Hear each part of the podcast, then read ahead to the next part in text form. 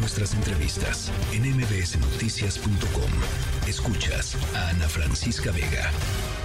Marcelo Ebrard salió eh, pues a tratar de simbrar, digamos, el tablero político con una declaración eh, importante en torno al proceso interno de Morena y sus aliados, diciendo esto que está eh, pasando eh, eh, es una, va, digamos, en contra de las reglas que nosotros mismos firmamos y además la competencia es entre Claudia y yo. Entonces, em, exigió, ¿no? Dijo, le pido, no, le exijo al partido que haga cumplir las reglas que nosotros mismos firmamos. Vamos a escuchar las acusaciones que hace Marcelo Ebrard hoy a Claudia Sheinbaum. Lo que estamos viendo ahorita, están usando masivamente a la Secretaría del Bienestar en todo el país. Están utilizando las brigadas para decirle a la gente que el presidente quiere que sea Claudia. Están haciendo un acarreo de veras monumental. ¿Por qué? Esa es la pregunta. ¿Por qué? Por lo que acaban de ver. Porque si fuese cierto que llevan 10, 20 puntos de ventaja, 15 o 5 los que fueren, no estaríamos viendo lo que estamos viendo.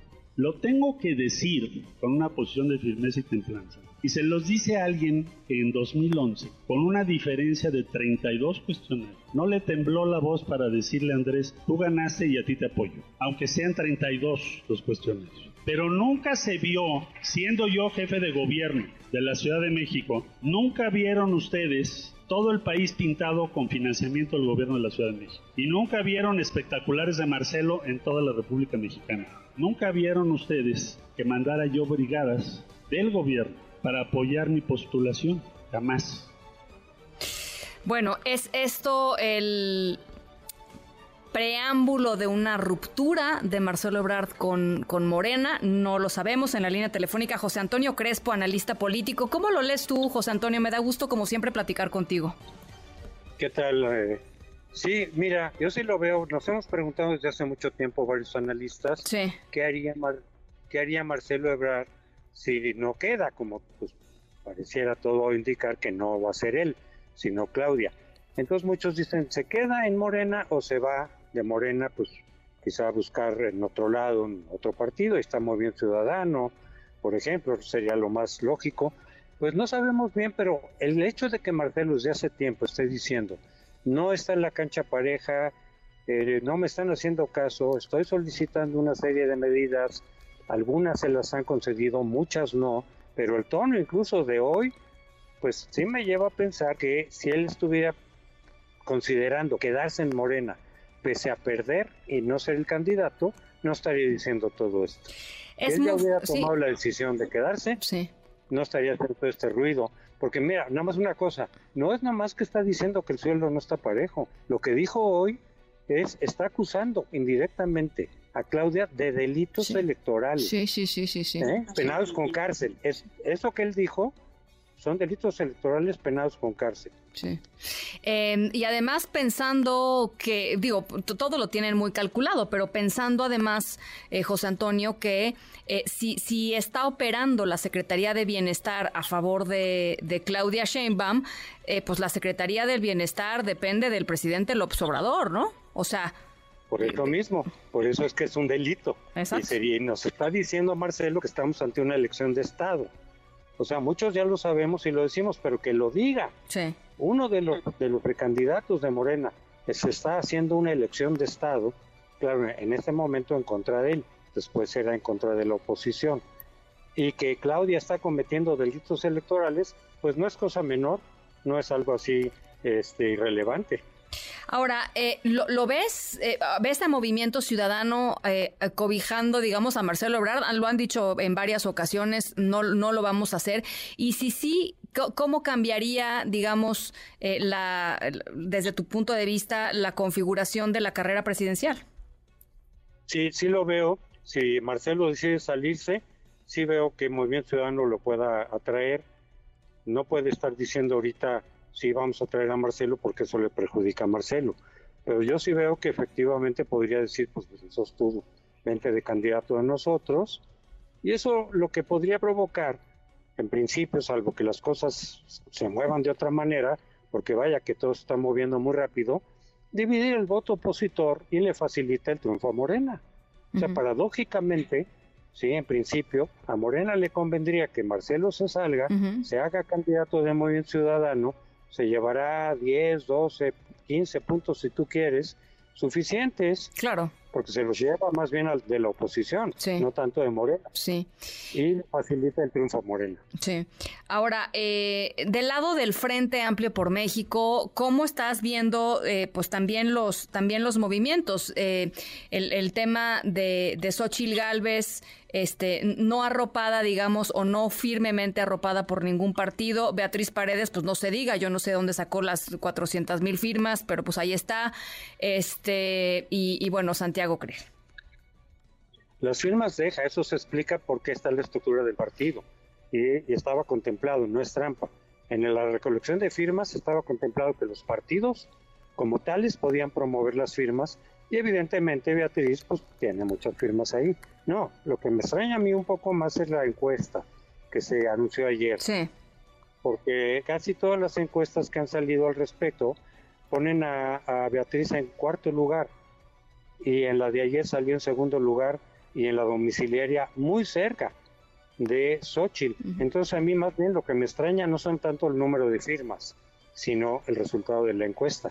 Sobre todo la domiciliaria, porque la telefónica sí marca una distancia pues de casi 30 puntos, pero, uh, pero la, la, domiciliaria lo pone a tres puntos de distancia en segundo lugar.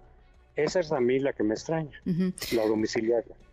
Ahora, hay que recordar, este Beatriz Paredes, eh, digo, nada más para recordar, no, no, por, por, por, disminuir la, la, el personaje que es, eh, pero pues perdió eh, la jefatura de, de, gobierno de la Ciudad de México en contra de Miguel Ángel Mancera.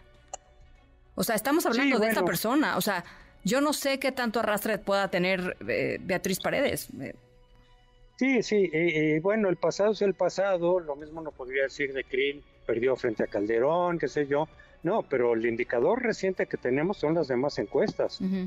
Eh, en estos días han salido encuestas en las cuales, al preguntar a quién se prefiere como candidato, pues Beatriz aparece en cuarto lugar por abajo de Santiago y de Enrique de la Madrid y con bastante distancia de Xochitl. Entonces, eso es lo que a mí me extraña, más, más que el pasado, es ahorita las mediciones de otras encuestas la ponen en cuarto lugar y la de ayer oficial la ponen en segundo y repito, muy cercana de Xochitl, la domiciliaria. Sí.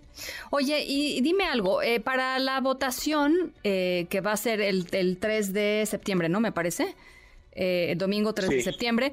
Eh, eh, ¿Es relevante, eh, digamos, por ejemplo, que Xochitl no cuente con estructuras partidistas o, digamos, porque he leído por ahí un par de análisis que dicen es que ahí se viene la cargada priista con, con Beatriz Paredes o la cargada panista con Santiago Krill?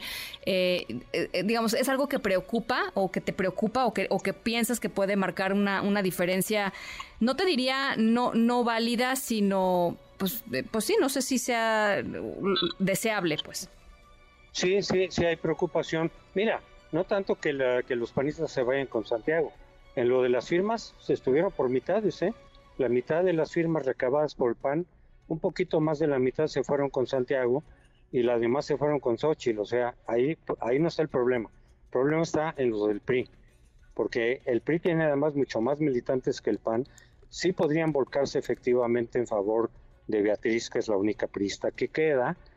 Y este y lo que pasa es que como además va a ser voto físico, personal, pues eh, los ciudadanos de a pie que no son militantes de partido, pues habrá muchos que digan, me queda muy lejos el centro de votación, o salí y ya no estoy en mi distrito porque tuve que viajar a otro estado, a otro lado, y no puedes votar si no estás en tu distrito, porque no se permitió que hubiera un voto digital, a diferencia de la recolección de firmas, donde sí fue digital, el voto del 3 de septiembre eh, de esa parte de la primaria, tienes que ir a la urna. Eh, en ese sentido son, son más fácilmente de movilizar los militantes de los partidos que los ciudadanos. Sí, o sea, los trepas en, ¿no? Los, los, citas en una plaza pública, los trepas en un camión y los, vas a votar. Así es. Oye, y, y eh, eh, digamos, eh, la votación va a ser un tema ponderado con el resto de las, de las demás cosas que se están valorando, ¿no? O sea. Una encuesta como la de ayer, este, donde valdrá cada uno de los ejercicios 50%. O sea, el 50% se le otorga a la primaria de, voto directo y el 50% una encuesta como la que se hizo ayer. Y esto se promedia y el que gana, pues ya ganó. El que, queda más arriba, pues. El que queda más arriba en el promedio de esos dos, pues es el que gana. 50% de, de la votación física, personal, y 50% de la encuesta. Se promedia entre dos y el que queda arriba gana. Bueno, pues ahí está. Eh, interesante las cosas que están pasando en, en, los dos campos. Y me parece, conforme va acercándose pues los momentos ya de definición eh, final, em, pues nerviosismo, mucho nerviosismo, ¿no?